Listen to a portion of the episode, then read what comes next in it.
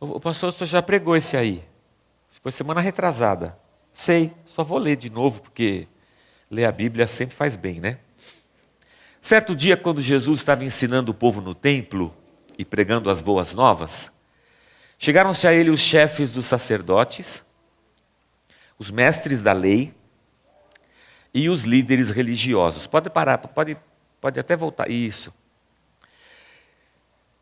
Como a gente sabe, Jesus está na sua última semana de vida, ele já está em Jerusalém. É, ele entrou em Jerusalém no domingo, ele vai ser morto na sexta.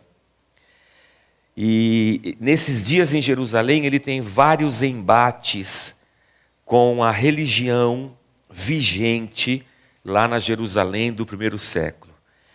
E ter um embate com a religião é ter um embate com os saduceus, que são os, os líderes e os sacerdotes e os levitas, essas coisas todas que vêm da descendência de Arão, são os, as pessoas do templo. E ele tem um embate também com os fariseus, escribas, mestres da lei, que são os caras da sinagoga. Uns são os caras do templo e do sacrifício, e, outros são, e os outros são os caras da, da lei, da, da palavra escrita e da sinagoga. E também dos líderes do povo, dos anciãos. Quando se juntavam os três e existia um, uma, uma liderança geral, eles formavam o sinédrio que era o Supremo Federal da, de Jerusalém, era o Sinédrio.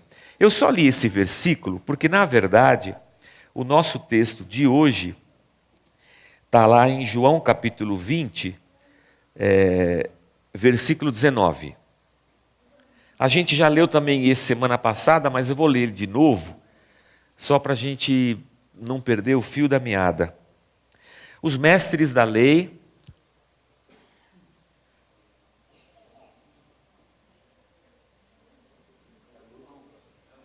É Lucas, né? Eu falei o que para você? Não, eu não falei João, eu não falei Lucas, é que vocês entenderam, João.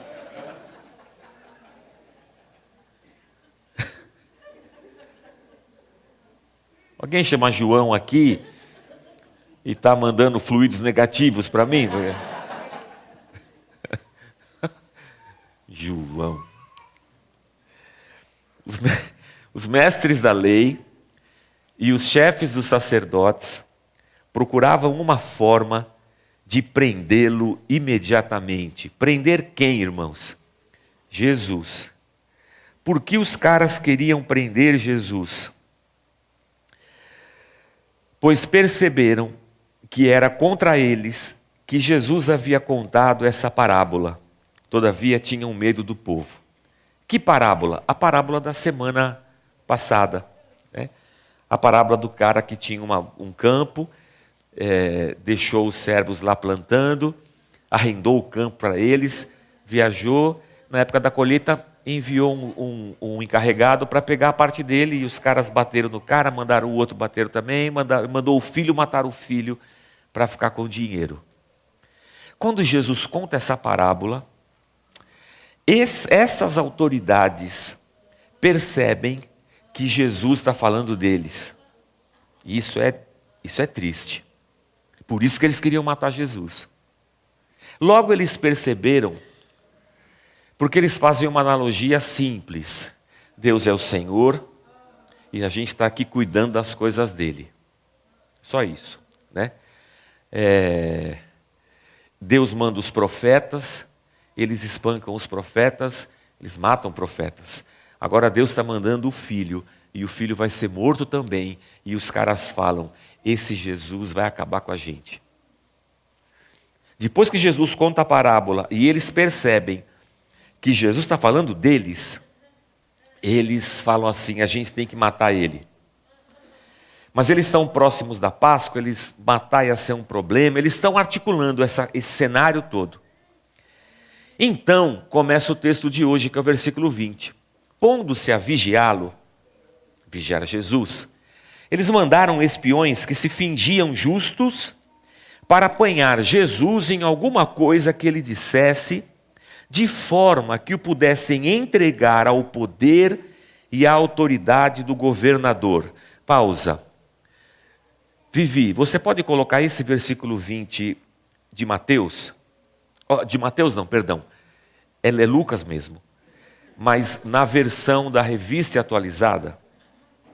Desculpe, irmãos, eu estou abusando da.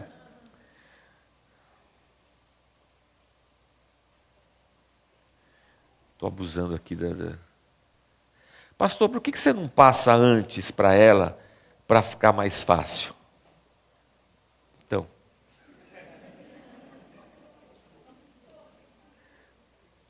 É. Aí, ó, acertou.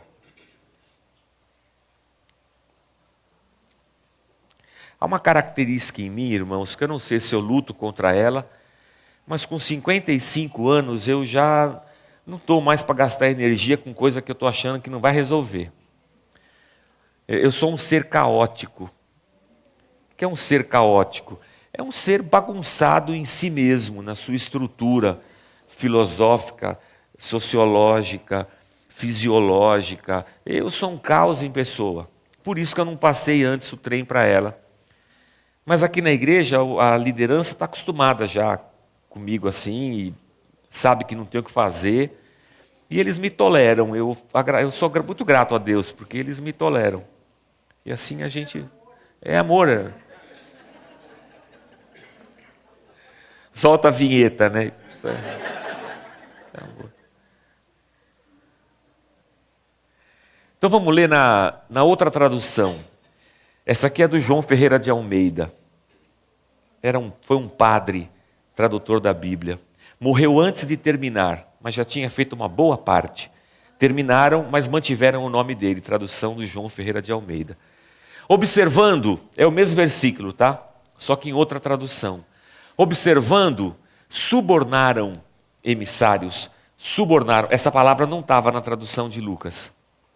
Subornaram emissários que se fingiam de justos para verem se o apanhavam em alguma palavra, a fim de entregá-lo à jurisdição e à autoridade do governador. Podemos voltar para a NVI, a nova versão internacional, que não é uma tradução do João Ferreira de Almeida, mas é a que a gente adotou aqui na, na nossa igreja. Vou continuar a leitura agora a partir do 21. Assim, os espiões lhe perguntaram: Mestre, Parece aquele personagem da escolinha do professor Raimundo. Somebody Love. O cara é um espião, foi subornado para pegar Jesus no pulo. E eles falam assim: Mestre, somebody love. Sabemos que falas e ensinas o que é correto e que não mostras parcialidade, mas ensina o caminho de Deus conforme a verdade. Aleluia. Ó, elogiaram Jesus. Aí vem a pergunta para pegar Jesus no pulo: é certo pagar imposto a César ou não? Agora nós pega ele. Se ele fala que é certo, o povo vai ficar louco com ele. Como assim é certo? Esses romanos nos oprimindo, esses romanos é, imprimindo a nós o seu modo de vida, a sua idolatria, acabando com o nosso dinheiro, é, mordendo a gente com os impostos, aqui dentro do templo.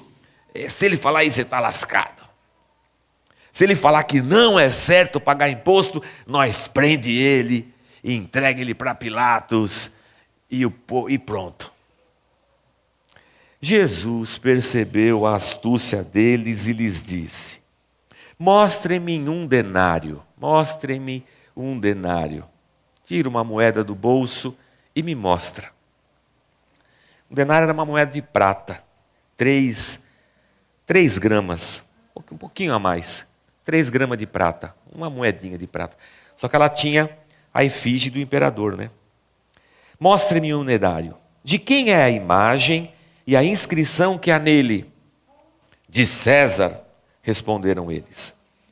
Ele lhes disse: Portanto, deem a César o que é de César, e deem a Deus o que é de Deus. Simples assim. E não conseguiram apanhá-lo em nenhuma palavra diante do povo. Admirados com a sua resposta, ficaram em silêncio. Esse é o texto que a gente tem para hoje. Algumas coisas para a gente refletir. Primeira delas é que eles estão dentro do templo. Toda essa história está acontecendo dentro do templo. O templo, vocês sabem, era um, um muro, uma parede muito grande. Lá no meio você tinha uma construção que era o santo lugar, o santo dos santos. Você tinha um espaço para o sacrifício, onde ficavam os sacerdotes, e um pátio muito grande, dividido. Havia um pátio para os judeus, havia um pátio para estrangeiros, havia até pátio para mulher. Tudo separadinho. E Jesus está nesse grande pátio aí. Um pátio de entrada, assim, toda, onde está todo mundo misturado. Legal. E dentro desse pátio, eu fiz questão de ler o começo do texto, porque vem mestres da lei, dos, da sinagoga, vem saduceus, vem líderes é, do templo, e vem anciãos, liderança do povo. Há um detalhe aqui que eu, para não lascar mais ainda Vivi, eu, eu nem pedi. Mas depois em casa você pode checar. No Evangelho de Marcos, que foi o primeiro evangelho a ser escrito, Marcos, depois de Marcos é que vem Lucas e, e Mateus, e ainda mais tempo depois vem João. O Marcos, ele fala assim, ele, ele dá um detalhe que eu acho que o Lucas não achou tão importante passou por cima. Ele fala assim que nesse grupo de saduceus tem um, uns herodianos juntos. Herodianos. Lucas não coloca isso, e como a gente está fazendo o percurso de Lucas, a gente meio que passou por cima dessas relações entre os, os, os três evangelhos. Mas hoje é, era, acho que era importante falar, falar disso. Herodes é o tetrarca lá na Judéia. Herodes é o cara colocado por Roma para governar a Judéia. Herodes o Grande, o primeiro deles, foi o cara que reformou o templo.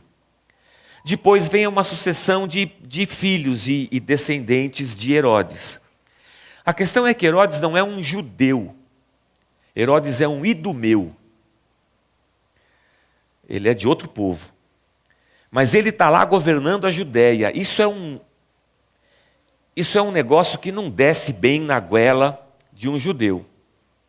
Mas como a religião judaica é uma religião permitida por Roma, acontece uma, uma sinergia aí meio, meio perigosa quando as autoridades religiosas se unem às autoridades políticas há uma simbiose que eu vou chamar de degenerativa, quando o poder religioso e poder político se juntam e nessa, nesse ajuntamento uh, corrupções e segundas intenções se misturam.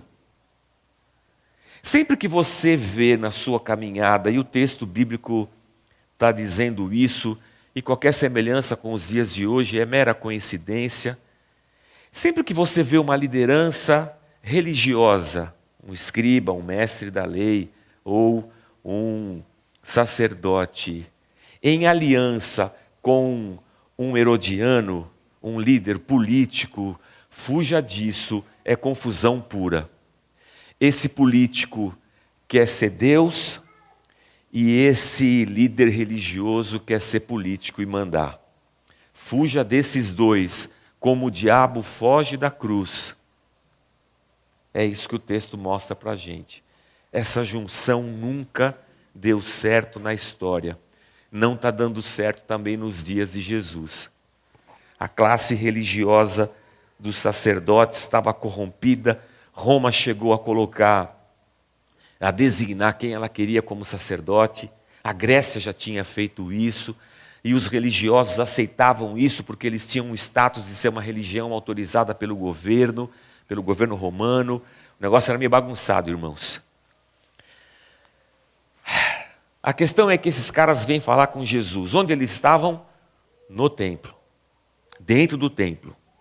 Dito isso, dentro do templo. Você se lembra que Jesus expulsou cambistas do templo com um chicote?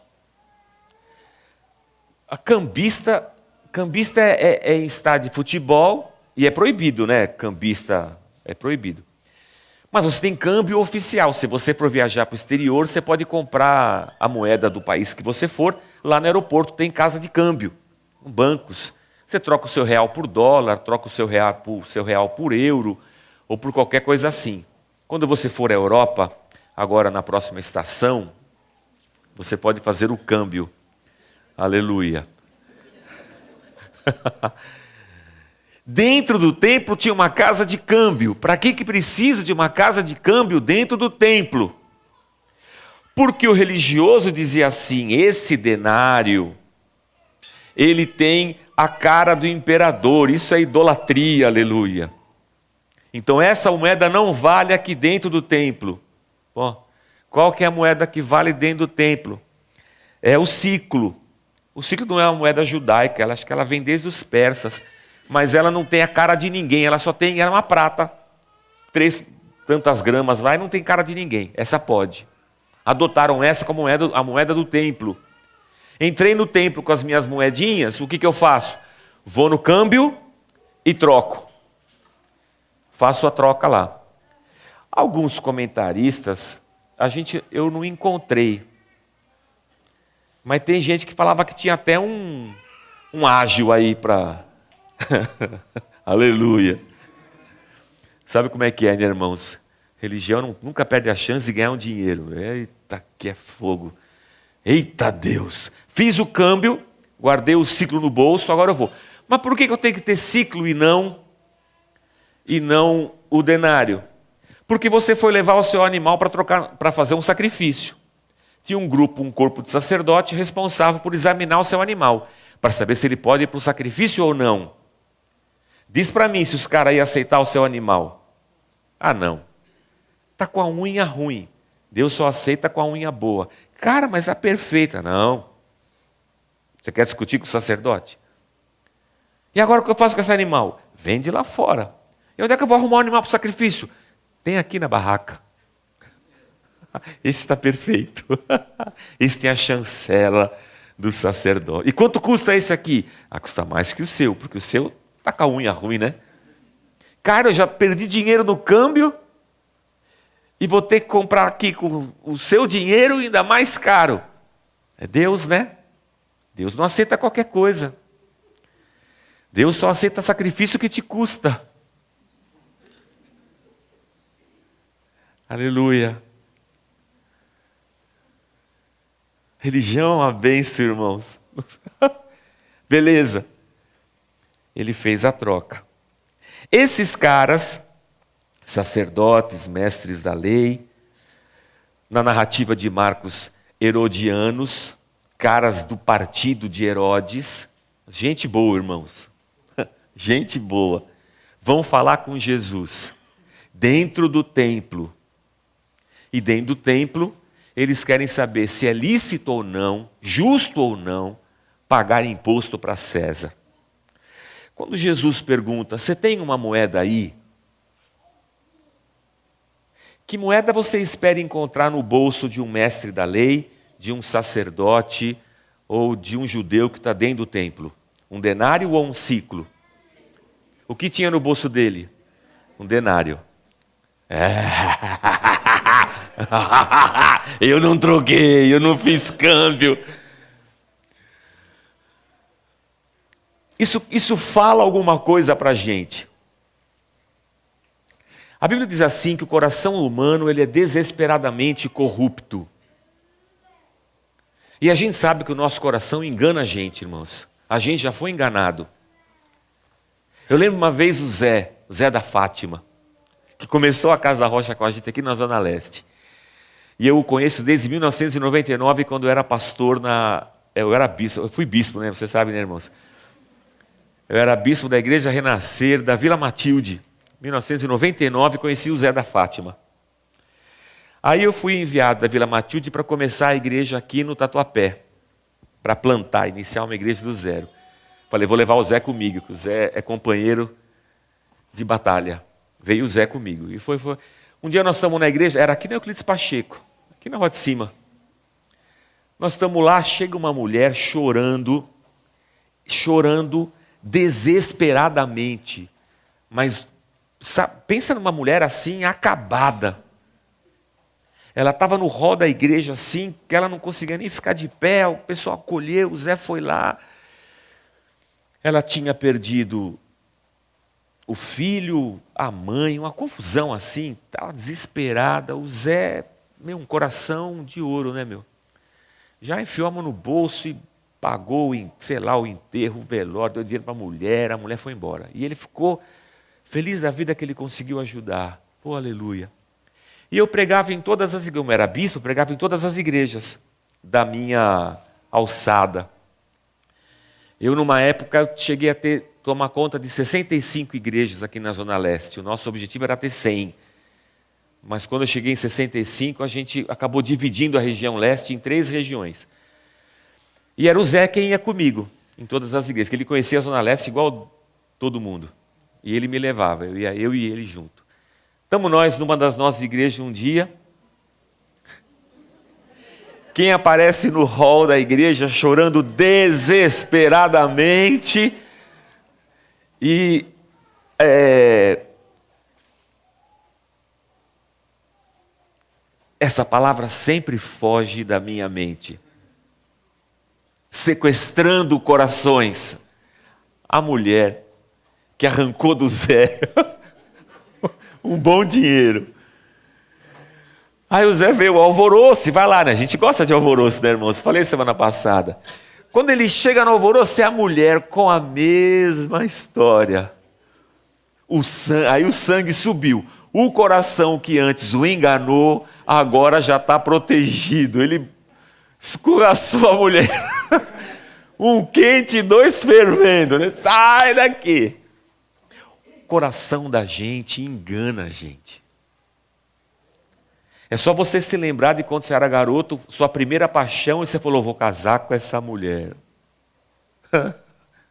Às vezes dá certo, né? às vezes não. O coração engana a gente muito. E o texto sagrado vai dizer que o nosso coração ele é desesperadamente corrupto por causa disso, porque ele nos engana. Mas Deus vai dizer assim que ele quer o nosso coração. Quando Jesus fala com a mulher samaritana, Deus procura adoradores que o adorem em espírito e em verdade. Quando Deus na, fala nas Escrituras para o povo, ele fala assim: Eu quero misericórdia, eu não quero sacrifícios. Da cosmovisão judaica, coração é o centro da vida humana. Para eles que estão distantes da filosofia grega e da ciência, não é a mente, é o coração. É do coração que vem os sentimentos, os pensamentos, tudo. O coração é o centro de tudo. É por isso que quando um judeu vai falar de. Quando ele fala até de misericórdia, ele está falando de um sentimento que vem lá das, das entranhas. É a mesma palavra que vai usar para entranhas mesmo, para a tripa. Nós chamamos de tripa aqui, né? Das tripas. Vem aqui. Se um judeu for dizer que alguém se perdeu, ele perdeu o coração. A gente fala o quê? Perdeu a cabeça. Falando perder a cabeça. Lá é o coração. E o que Deus procura? Deus procura, dentro daquele entendimento, corações sinceros, puros. Assim de ler um, um salmo no começo, do culto, Salmo 19, é, que tem essa conotação. Davi fala isso: Senhor, me livra dos pecados que eu cometo sem querer mas me livra também dos pecados intencionais. Quais são os pecados intencionais, irmãos? É aquele que eu faço porque eu quero fazer. Ô oh, pastor, nós é evangélico. Nós não faz pecado que nós quer fazer. É. Depois você passa lá no confessionário para a gente conversar. O que Davi queria era um coração um coração para Deus. É por isso que Davi é conhecido como homem segundo o coração de Deus. E olha que Davi arrumou uma amante que era casada, fez sexo com ela, engravidou ela, aí ele era rei, mandou matar o marido dela, e aí casou com ela. Uma picareta, irmãos. Pelo amor. Só ter deitado com a mulher do outro já é ruim. Mas matar o outro para poder resolver o problema? Pô, pelo amor de Deus, não tinha, não tinha ratinho. Não tinha teste de genética. Deixa aí, ficou o filho do cara com, meu, com a minha cara, vão até celebrar, vou botar o nome dele de Davi, né? Nossa, parece com chama Davi. Não, mata o, mata o marido e fica com ele. É. Eu tenho ideias boas para resolver problemas. problemas dos outros, né? Os meus eu não consigo resolver.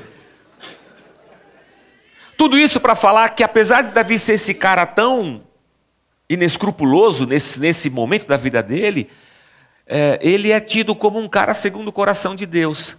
Porque um cara segundo o coração de Deus não é um cara que não peca, que não faz bobagem. Um cara segundo o coração de Deus é alguém que tem um coração, um interior, que seja passível de ser moldado por Deus. Um coração que se arrepende, que reconhece o seu sua miséria, o seu pecado, sua maldade e que busca Deus arrependido. Esse coração onde Deus tem acesso onde Deus pode mexer, consertar.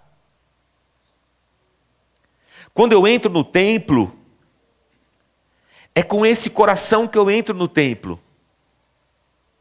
O templo é onde está Deus. Deus habita no templo, lá no Santo dos Santos. Aqui eu, eu vim aqui trazer meu, o, o, meu, o meu sacrifício. Esse é o lugar onde eu venho derramar os meus pecados e me colocar diante de Deus. É aqui que eu venho encontrar os meus irmãos, vou fazer, vou sair do primeiro século, vou vir para hoje. É aqui onde eu venho chorar diante do Senhor, abrir meu coração, porque só Deus me conhece. A gente olha os irmãos assim, irmãos, olha, olha os irmãos do seu lado, dá uma olhada. Tá tudo bem, né? Você está vendo algum você está vendo algum desesperado aí, arrebentado da vida? Não, por quê? Porque na igreja nós vai com a roupa de domingo, né, irmãos? Roupa de domingo, nós maqueia. Ainda bem que a igreja aqui aceita maquiagem, tudo. Nós põe uma roupa bonita, passa perfume, vem, sorri, fala aleluia, paz do Senhor. Mas a gente por dentro às vezes está arrebentado, irmãos. Estou cheio de problema, estou doído, estou cansado da vida, quero me matar. Essa semana, três irmãos da igreja me ligaram. Pastor, alguém procurou a gente. Como a gente tem aplicativo, tem Facebook, as, as notícias vão correndo, né? Pastor, tem uma pessoa aqui tentando se matar, quer falar com você. Eu falo, ah, já estou conversando com ela já, fica tranquilo, que já está tudo, tudo certo, já estamos conversando. Mas nós estamos assim. Hoje em dia, crianças querem se matar, adolescentes querem se matar. A situação que a gente está vendo é muito esquisita. Então a gente vem para a igreja, às vezes, com o nosso coração destroçado. E quando eu venho aqui, eu quero encontrar Deus. Eu quero ouvi-lo. Eu quero que Ele me veja a minha condição, que Ele mude as coisas, que Ele me, me abençoe, que Ele me perdoe. É assim que eu venho é, para buscar ao Senhor. Mas lá no primeiro século, aqueles religiosos estão dentro do templo e quando eles vão pegar Jesus, quando eles estão lá subornados, corrompidos por essa aliança entre religião e política, e Jesus pergunta: O que você tem no bolso? O que o cara tira? Um denário. E como diz o, o, o, o Daniel, na verdade, o que ele tira e mostra para Jesus é o coração dele. O coração não estava mais no peito, estava onde? No bolso. Porque eu estou lá no lugar onde se busca a Deus, mas eu estou preocupado com o dinheiro que eu recebi, eu estou preocupado em pegar Jesus do pulo porque a coisa mais importante na minha vida é o dinheiro que eu trago no meu bolso. Aquela pessoa deixou de ter uma vida guiada e controlada por Deus para ter uma vida guiada e controlada pelo dinheiro, pelo poder, pela corrupção. É um cara sem coração. É o tio Patinhas. Nem sei se as pessoas vão saber o que é tio Patinhas, né, meu? É, só os mais os mais idosos, como eu.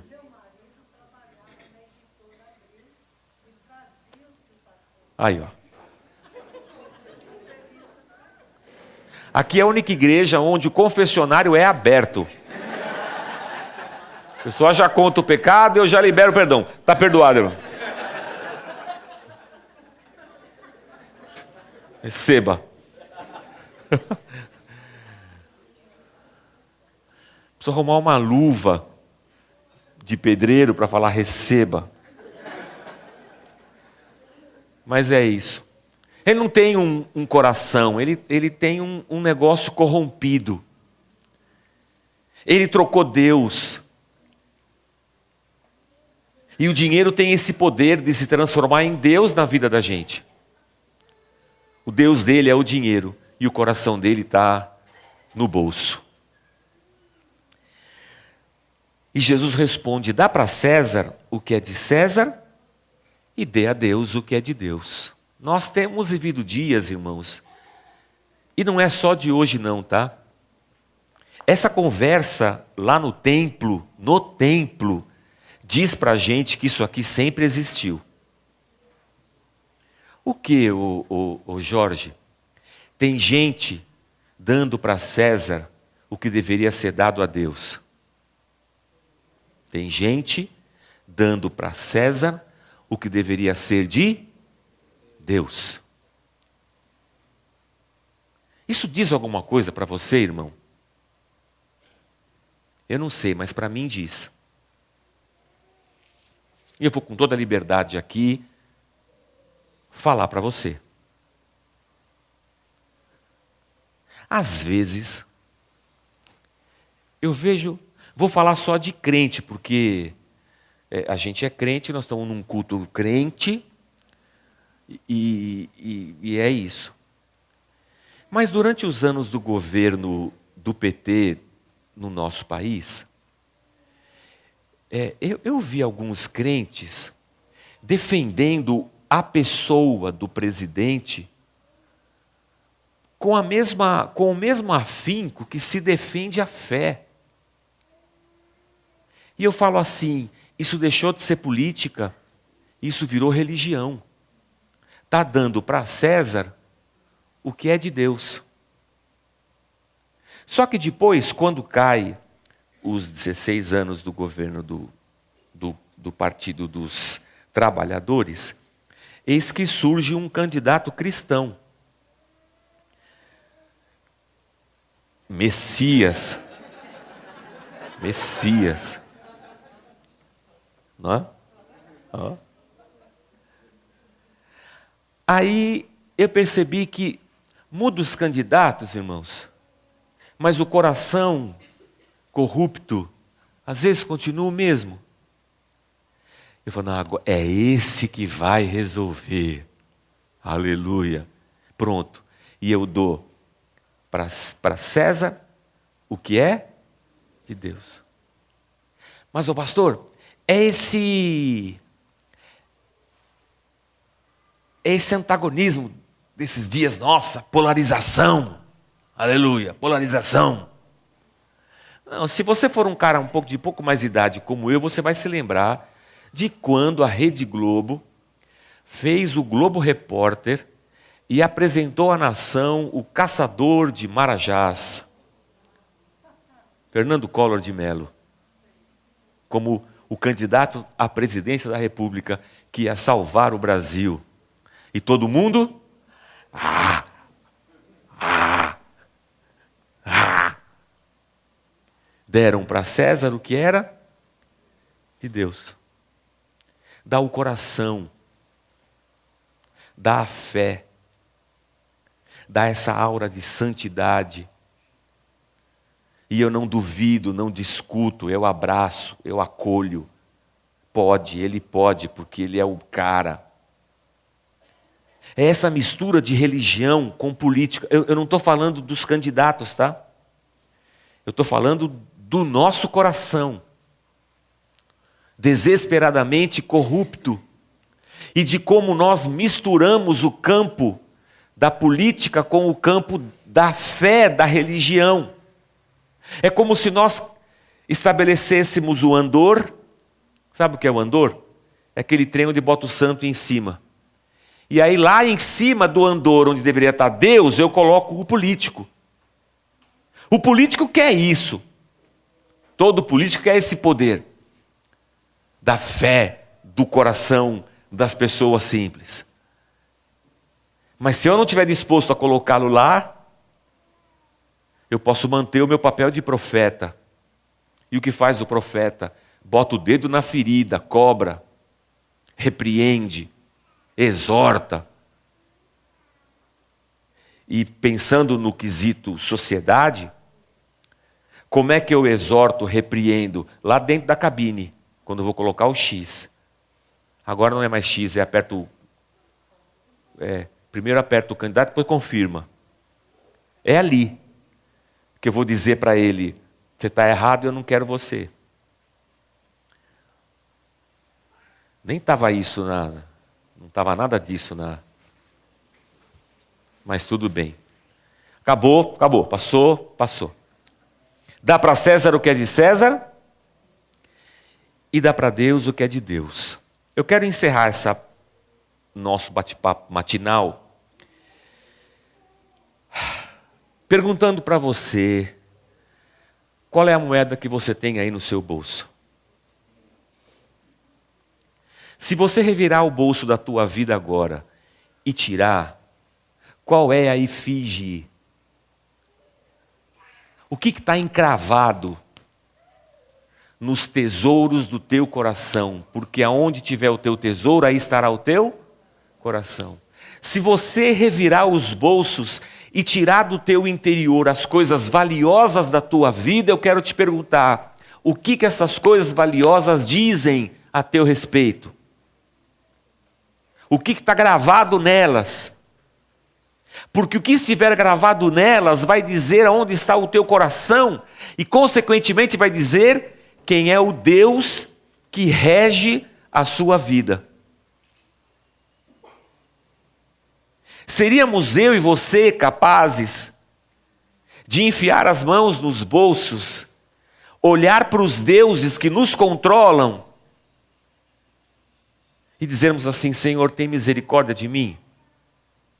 E tudo isso acontecia dentro do templo. Sabe o que é interessante? É que Deus não habita em templos feitos por mãos humanas. Onde Deus habita? Em nós. Quem é o templo de Deus hoje? Eu. E aonde que está acontecendo aquele diálogo de Jesus hoje? Dentro de nós. E Jesus pergunta a mim e a você hoje: tira as moedas, porque esse lugar que você está é santo, aqui é o templo de Deus. E diz para mim de quem é a efígie. Não dê a César o que é de Deus. Dê a César o que é de César, mas dê para Deus o que é de Deus. E o mais incrível disso, irmãos, quando eu penso é que Deus não deixa de habitar o meu coração porque eu estou com umas moedas fajuta no bolso. Eu não habitaria.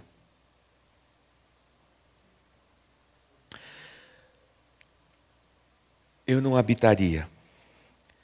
Uma pessoa perguntou para mim há três semanas e eu ainda não consegui responder. É um casal homoafetivo. Se esse casal seria recebido aqui na igreja, aceito aqui na igreja? Faz três semanas e eu não consegui responder essa pergunta ainda. Porque para mim essa pergunta não é tão simples de responder. Ela é para nós cristãos, ela ainda é extremamente complexa. Mas de outra maneira também ela é muito simples. Sim, pode vir. Senta aqui, é nós. E deixa Deus fazer o que Deus quer fazer, né? Mas eu não sei, eu não, eu não sei se a gente vai receber bem. Eu não sei se nós vai olhar de sabe, de, de canto de olho. A gente faz isso no shopping, a gente faz isso na loja, quando a gente vê um casal homoafetivo, nas cutuca, olha lá. Porque há um ser preconceituoso dentro da gente, ainda mais nós evangélicos. Há um ser preconceituoso dentro da gente. Olha lá. Nossa.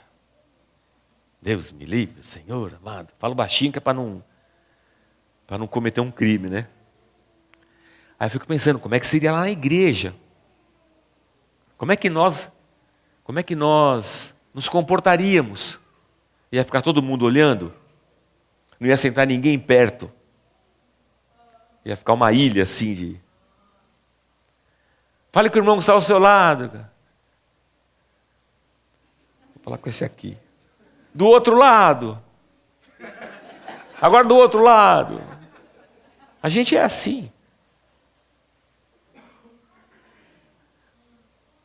Porque na nossa cabeça evangélica, Deus não poderia fazer de um homem afetivo o seu templo. Nós evangélicos trazemos no peito essa certeza. Estamos sempre prontos a acusar o pecado do próximo. Sempre. E como pra, para o cristianismo, ou para a grande maioria dele, o ato homoafetivo é pecado, então a gente está sempre pronto a acusar. Engraçado que as pessoas entram na igreja, a gente não sabe qual é o pecado delas. Eu não sei se ele é mentiroso. Por exemplo, o Fábio Júnior. Está parecendo aqueles personagens do, do South Park. Com essa touca aí, é o Kyle. Eu não sei quais são os pecados do, do Fábio Júnior. Eu não sei qual é o pecado do João. Não tenho a mínima ideia. Sei lá se ele fica assistindo sala especial na, no canal 7. É antigo isso, irmãos? É?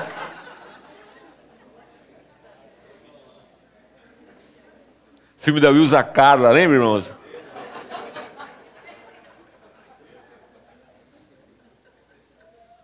Só, ela ficou escandalizada, depois você fala, não, tá tudo bem. Ah, é que você era menina na época, só os meninos que assistiam. ela falou que nem sabia o que era. Isso é programa de menino, né, meu? Eu não sei, eu vejo ele, eu não sei. Eu vejo um casal aqui, eu não sei se ele é um cara abusivo com a esposa. Eu vejo o casal aqui, eu não sei se ela trai o marido. Não.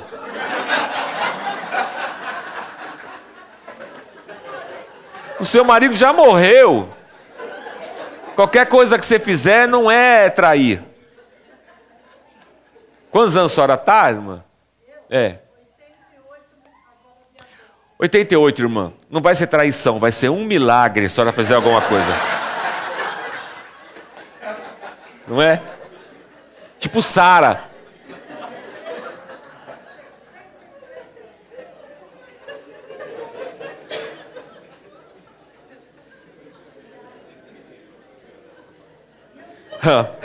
Ó. Depois você corta isso aí, tá? No, no, no YouTube. 63 anos de casado.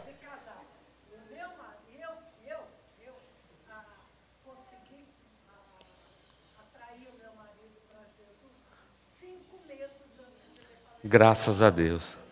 Ela está dizendo aqui que ela foi casada há 63 anos e quando faltava cinco meses para o esposo morrer, ela não sabia, foi que ela conseguiu levá-lo para Jesus. Grande bênção. Vocês me desculpem, irmãos. É que o resgate foi dar entrevista naquele Inteligência Limitada. E todo mundo me falou: não fala bobagem lá, hein? Minha mulher me falou, minhas filhas me falaram, meu irmão me falou, o Hamilton falou. Só faltou descer o Espírito Santo Igual desceu com o Maria e fala, Jorge, não fala bobagem lá, hein? Então acho que ficou meio represado, irmãos. E agora. Agora deu uma liberada assim, mas já passou já, tá tudo certo. Desculpa a família da Ana Lu, veio visitar a igreja, veio para o batizado e vai sair tudo escandalizado. Desculpa, dona Branca. Desculpa, seu Zé Pires. Tudo de bom. Mas onde é que eu, nós tínhamos parado aonde mesmo? Aqui? Não, no casal homoafetivo.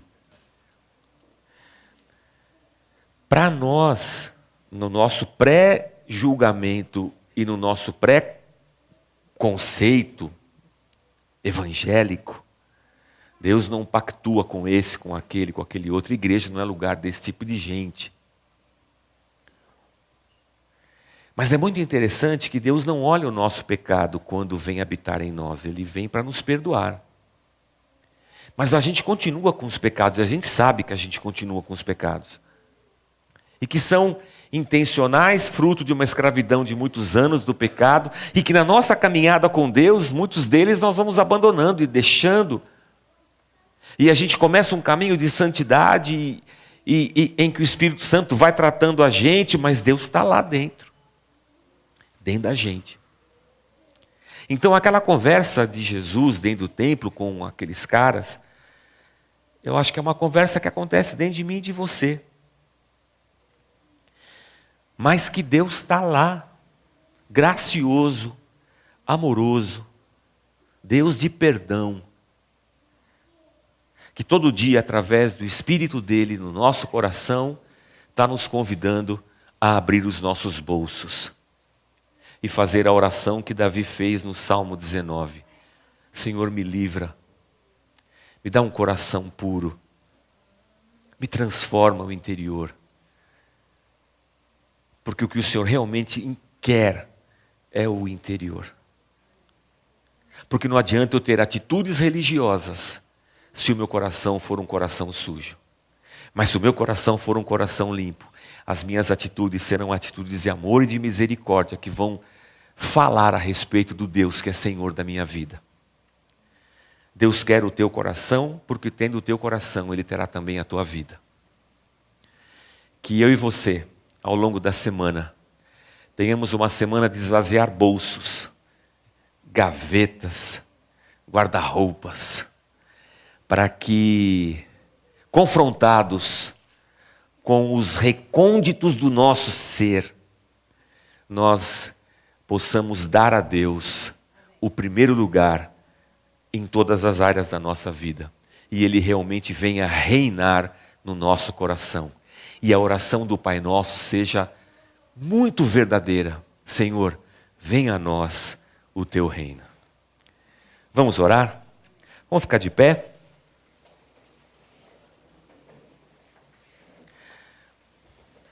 Aos irmãos do YouTube, aos irmãos da rádio, e aos irmãos da igreja, perdoe esse pastor descontrolado e caótico e as minhas piadas. Mas eu espero que você tenha entendido a mensagem, apesar das, das bobagens. Às vezes eu quero corrigir, mas não sei se vai ter jeito, viu, irmãos? Mas que Deus nos ajude. Vamos orar. Será que a banda já não quer subir, Marcão? Já fica aqui em cima, já pega o instrumento, já liga, que quando eu acabar a oração você já sai cantando. É. Já vê até a música que nós vamos cantar. Vamos orar. Vamos orar. Pai de amor, Deus de infinitas misericórdias, Nessa manhã, Senhor, nós somos confrontados a esvaziar os nossos bolsos, a mostrar para Ti, Senhor, quais são os nossos valores mais profundos,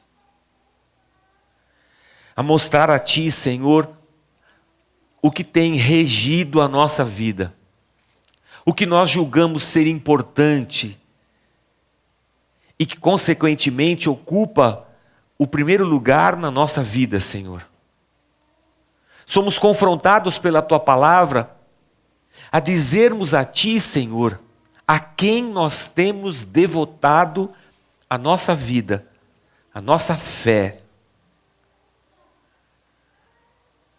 E o que nós queremos te pedir nessa manhã, Senhor, é ter misericórdia da gente. Porque o nosso coração às vezes nos engana, Senhor. A gente acha que te ama, a gente acha que está te buscando, e no fundo a gente só quer que o Senhor faça a nossa vontade e não a sua. Que essa atitude de esvaziar os bolsos seja boa para nós. E assim o nosso coração e o mais profundo do nosso ser sejam transformados, ó Deus, por tua graça e por teu amor. O que eu não entendo, Senhor, é como o Senhor pode não nos rejeitar, sendo nós quem somos. Porque nós, seres humanos, rejeitamos as pessoas. Rejeitamos por causa da identidade de gênero, da orientação sexual, rejeitamos por causa da cor da pele, pela classe social, rejeitamos por causa do estado, da cidade em que nasceram nós, seres humanos, somos preconceituosos ao ponto de dizermos quem pode e quem não pode te seguir e te servir. Por isso, tem misericórdia de nós, Senhor. Nos perdoa, Senhor. Que nessa manhã ídolos sejam derrubados nos nossos corações. E que o Senhor seja entronizado na nossa vida. E Jesus que o Senhor esteja estampado em tudo na nossa vida. Que o Senhor esteja estampado no nosso casamento, na nossa vida profissional, na nossa vida pública, cívica, política. Que o Senhor esteja estampado nas nossas ações de misericórdia, em tudo que nós fizermos, nas nossas reflexões e pensamentos que o teu nome esteja lá, Jesus. Transforma a gente. E acima de tudo, muito obrigado, Senhor. Porque quando o Senhor nos confronta, não é para nos matar e nos oprimir ou condenar, é para nos perdoar. E eis-nos aqui, Senhor, arrependidos. Perdoa a gente, nos abençoa, nos dá uma semana bendita. É o que nós te pedimos em nome de Jesus. Amém, Senhor. Amém. Deus abençoe. Se você puder dar um abraço em quem está do seu lado, cumprindo os protocolos de distanciamento celular. Distanciamento celular não, distanciamento social.